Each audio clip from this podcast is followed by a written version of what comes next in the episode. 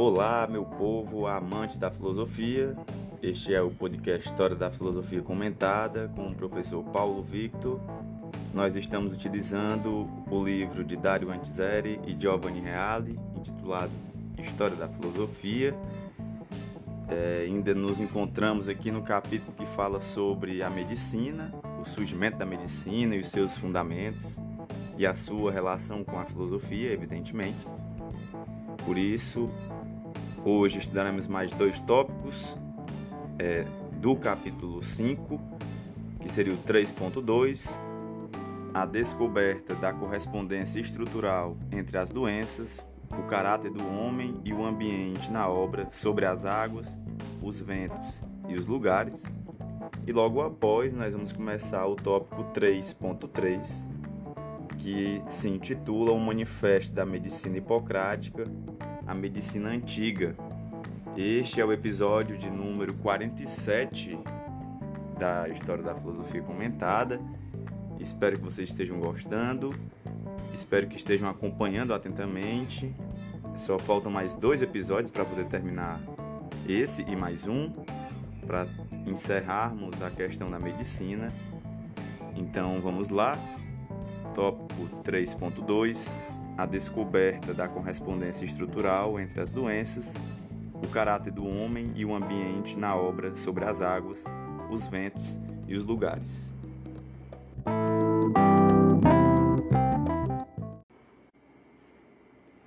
O tratado sobre as águas, os ventos e os lugares está entre os mais extraordinários do corpus hipocrático, que é aquele conjunto de obras de Hipócrates que nós já vimos conversando. O leitor atual não pode deixar de ficar estupefato diante da modernidade, entre aspas, de algumas opiniões nele expressas. São duas as teses de fundo. Então, nós vamos ver agora duas teses basilares da obra As Águas, os Ventos e os Lugares, sobre as águas, os ventos e os lugares. Então, a primeira tese a primeira constitui uma ilustração paradigmática do que já destacamos acerca da própria proposição da medicina como ciência, derivado do discurso dos filósofos na sua estrutura racional. O homem é visto no conjunto em que se encontra naturalmente inserido, ou seja, no contexto de todas as coordenadas que constituem o ambiente em que ele vive.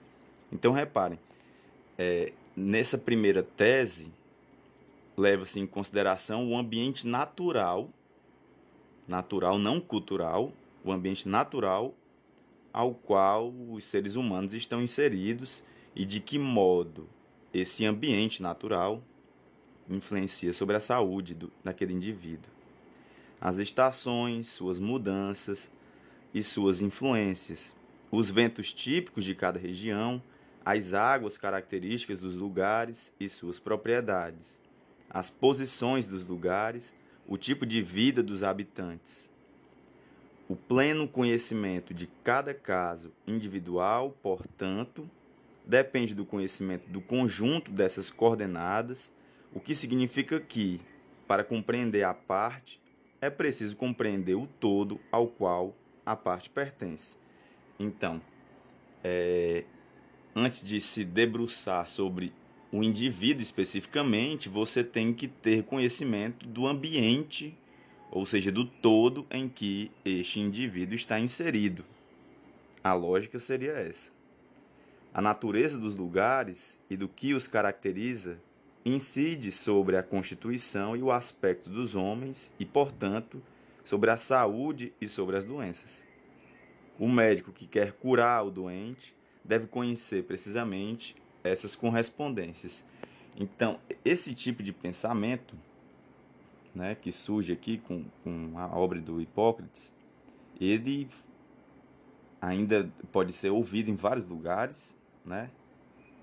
É, claro que muitas vezes de forma preconceituosa até, e que isso levou também a teorias posteriores, muito posteriores, mas é esse tipo de pensamento que levou a algumas teorias que os antropólogos trabalham muito, de pensar que foi divulgado muito na Europa, de que o clima do lugar determinava o tipo de vida das pessoas, até mesmo na inteligência, ou o, determinaria o tipo de convívio social, o tipo de, de, de pensamento, ou se, se seriam povos mais evoluídos ou não, etc. Né? O que a gente sabe que, em grande medida, é um tipo de pensamento errôneo, mas que aqui no caso foi tirado fora do contexto, né? se você for observar o que é que o Hipócrates queria defender.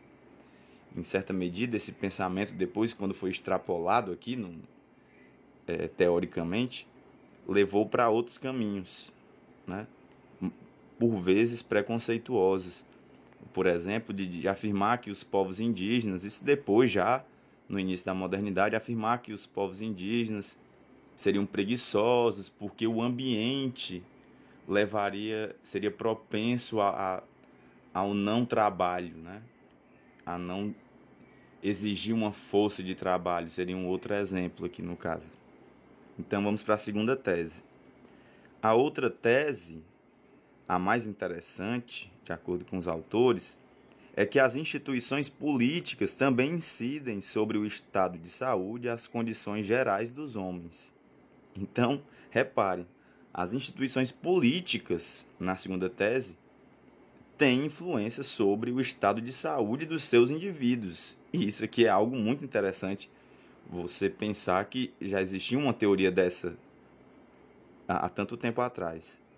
E aí vem uma citação Parece-me que é por essas razões que são fracos os povos da Ásia, e além disso, também pelas instituições. Com efeito, grande parte da Ásia é dirigida por monarquias, onde os homens não são senhores de si mesmos e das próprias leis, mas sujeitos a déspotas. Eles não pensam em se adestrar para a guerra, mas sim em como parecer inaptos para o combate. Fim de citação. É, isso é uma tese bem interessante, porque qual é a preocupação?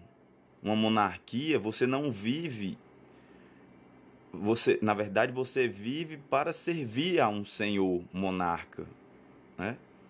Então, nesse sentido, é, você não, não há uma preocupação de um cuidado de si, porque o cuidado que você deve ter é com a vida do monarca. Né? E todo o esforço tem que ser voltado para isso. E nesse sentido, dentro dessa lógica aqui, essa falta de cuidado consigo que existiria na democracia, que ele vai falar agora em sequência, é, faz com que a saúde seja melhor, porque você tem todo um cuidado consigo dentro da democracia, porque a sua existência tem mais relevância no sentido de que é ela que é determinante. É ela que é constituidora das leis da cidade dentro da democracia, né? É... Bem, só uma observação é que no caso aqui esse preconceito contra os asiáticos, isso aqui é um negócio interessante. Os chineses também tiveram preconceito durante muito tempo com os povos ocidentais e não queriam nenhum tipo de contato. Isso é interessante porque eles se achavam superiores e achavam que os povos ocidentais eram inferiores. E se existisse uma crítica em relação à democracia, por exemplo, é, eles viam como se fosse algo caótico, como se não existisse organização numa Grécia, por exemplo, por, por conta da divisão do poder fragmentado entre a população. Não levam uma força levaria. Isso eu estou mostrando aqui um, um, um, contraponto a esse pensamento, né? Do mesmo jeito que os gregos tinham esse que o Ocidente tinha esse preconceito em relação ao Oriente, o Oriente também na época não tinha muito, não fazia muita questão de ter contato com o Ocidente, porque eles também se viam superiores aqui no caso. E isso é, é interessante. A democracia, voltando ao texto, a democracia, portanto, tempera o caráter e a saúde ao passo que o, depo, o despotismo produz efeitos opostos.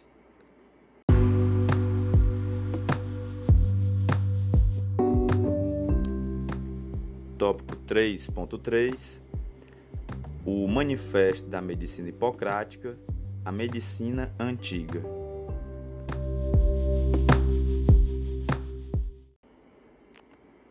Como dissemos, a medicina é amplamente devedora da filosofia. Mas agora é necessário explicitar melhor essa afirmação.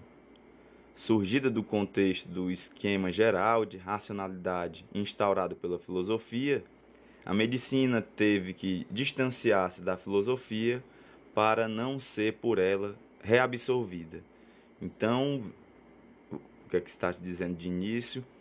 A medicina tem né, é, é que reconhecer teve muita influência, sofreu muita influência da origem filosófica, dos seus fundamentos racionais, mas que chegou um momento que a medicina tinha que se afastar da filosofia, porque senão ia ser reabsorvida pela filosofia e ia deixar de existir a medicina, enquanto um estudo científico específico.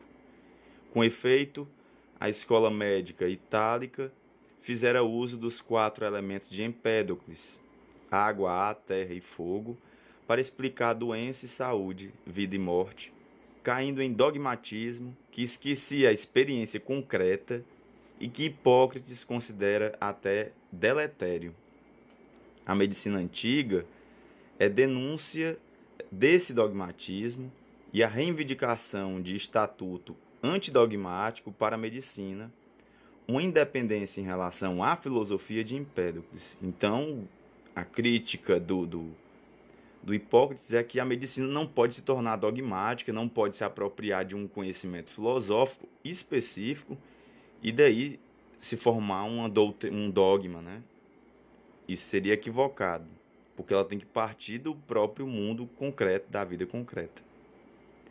Escreve Hipócrates, cita, estão profundamente em erro todos os que puseram-se a falar ou escrever sobre medicina, fundamentando o seu discurso em um postulado, o quente e o frio, o úmido e o seco, ou qualquer outro que tenham escolhido, simplificando em excesso a causa original das doenças e da morte dos homens, atribuindo a mesma causa a todos os casos, porque se baseiam em um ou dois postulados. Fim de citação.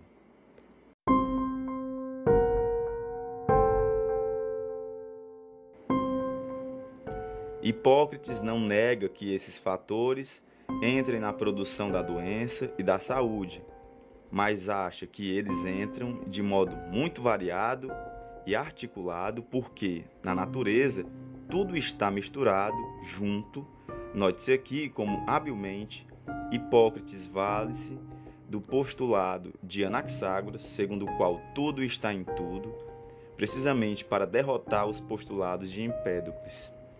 Então, é, ele, ele, concorda que esses fatores influenciem na saúde, mas não somente eles, né? não somente o frio e agora só o quente, necessariamente. Tudo está misturado na produção dessas doenças. Não é uma coisa e depois outra e depois outra. Não é assim que funciona. Tudo é uma unidade, na verdade. E agora vem uma citação dele. Alguém, no entanto, poderia dizer: mas quem está febricitante por febres ardentes, pulmonites e outras doenças violentas, não se liberta tão rápido da febre, nem nesse caso a alternância de quente e frio. Mas eu considero que precisamente essa é uma grande prova de que os homens não ficam febris simplesmente pelo quente, é, que não é a causa, que não é a única causa dos males, mas sim que a mesma coisa é ao mesmo tempo amarga e quente, ácida e quente, salgada e quente, e assim ao infinito. E, reciprocamente com as outras propriedades, também é fria. Então percebam, né? Como ele, a citação ainda não acabou, como ele está tentando afirmar, teoricamente, que tudo está interligado, não é somente uma coisa ou outra Continua na citação. Assim, o que incomoda é tudo isso, incluindo-se aí também o quente, que participa da força do fator dominante e junto com ele se agrava e aumenta, mas que em si mesmo não tem outras propriedades fora daquelas que lhe são próprias.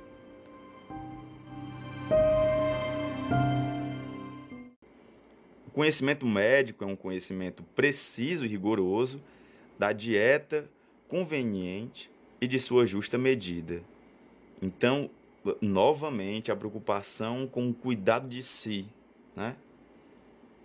E ainda mais com o que se come, com, com a temperatura, com o ambiente. Há todo um conjunto, né? E essa questão da justa medida, vocês vão perceber, ou seja, nós não podemos cair em extremos, nos extremos, porque senão podemos ficar doentes. E isso vai ser muito influente, e lá na frente vocês vão perceber com Aristóteles. Essa explicitação não pode derivar de critérios abstratos ou hipotéticos, mas apenas da experiência concreta da sensação do corpo. Então, qual é o critério para saber se algo seria bom ou não, maléfico ou, bo ou bom ao corpo? É a observação, é a experiência concreta. Como ele diz, eu não posso partir de critérios abstratos e hipotéticos, eu tenho que partir do próprio da vida concreta, observando as reações no corpo.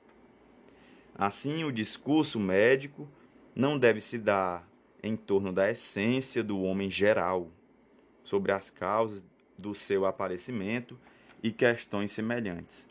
Deve desenvolver-se em torno do que é o homem como um ser físico concreto que tem relação com o que come, com aquilo que bebe, com o seu específico regime de vida e coisas semelhantes.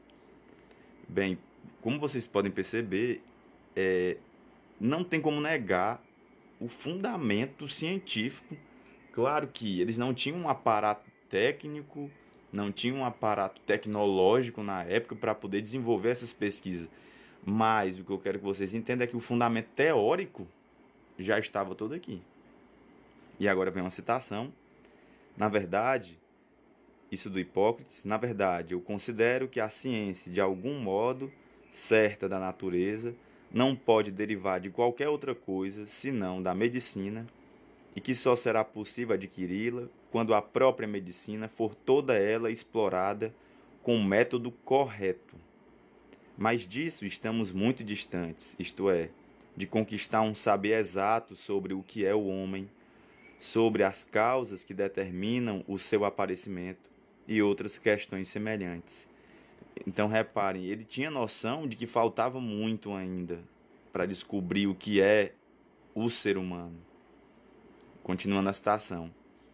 Mas pelo menos uma coisa parece-me necessário que o homem saiba sobre a natureza e faça todo o esforço para sabê-lo, se quiser de alguma forma cumprir seus deveres, ou seja, o que é o homem em relação com o que come, com o que bebe e a todo o seu regime de vida e que consequências derivam de cada coisa para cada um. Fim de citação.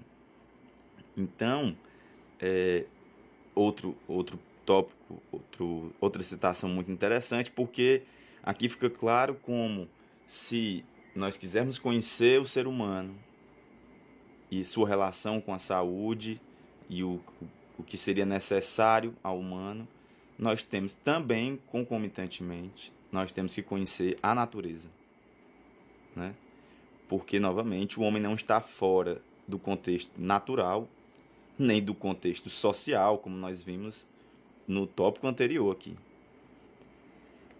É, as epidemias, que significam visitas, mostram concretamente a agudeza que Hipócrates exigia da arte médica e o método do empirismo positivo em aplicação, como descrição sistemática e ordenada de várias doenças, únicos elementos sobre os quais podia se basear a arte médica.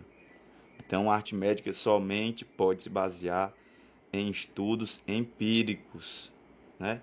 E empírico, para quem não sabe, empiria é tudo aquilo que parte da experiência sensível, que nós utilizamos nossos cinco sentidos para poder experimentar. E um empirismo positivo é porque existe nesse empirismo a crença de que o mundo real é capaz de nos revelar a verdade, ele sai dessa experiência sensível, né? Por isso que é positiva. Essa imponente obra está toda perpassada por aquele espírito que, como já se observou justamente, está condensado no princípio com que se abre a célebre coletânea de aforismos. E aí vem uma citação: A vida é breve, a arte é longa, a ocasião fugaz, o experimento arriscado, o juízo difícil. Fim de citação. Por fim, devemos recordar que Hipócrates codificou o prognóstico, que, como já se observou, representa no contexto hipocrático uma síntese de passado, presente e futuro. Então, o prognóstico do médico, aqui no caso, ele deve ser uma síntese sobre o indivíduo do que se refere ao seu passado, presente e uma possível previsão do futuro. Somente no arco da visão do passado, do presente e do futuro do doente é que o médico pode projetar a terapia perfeita.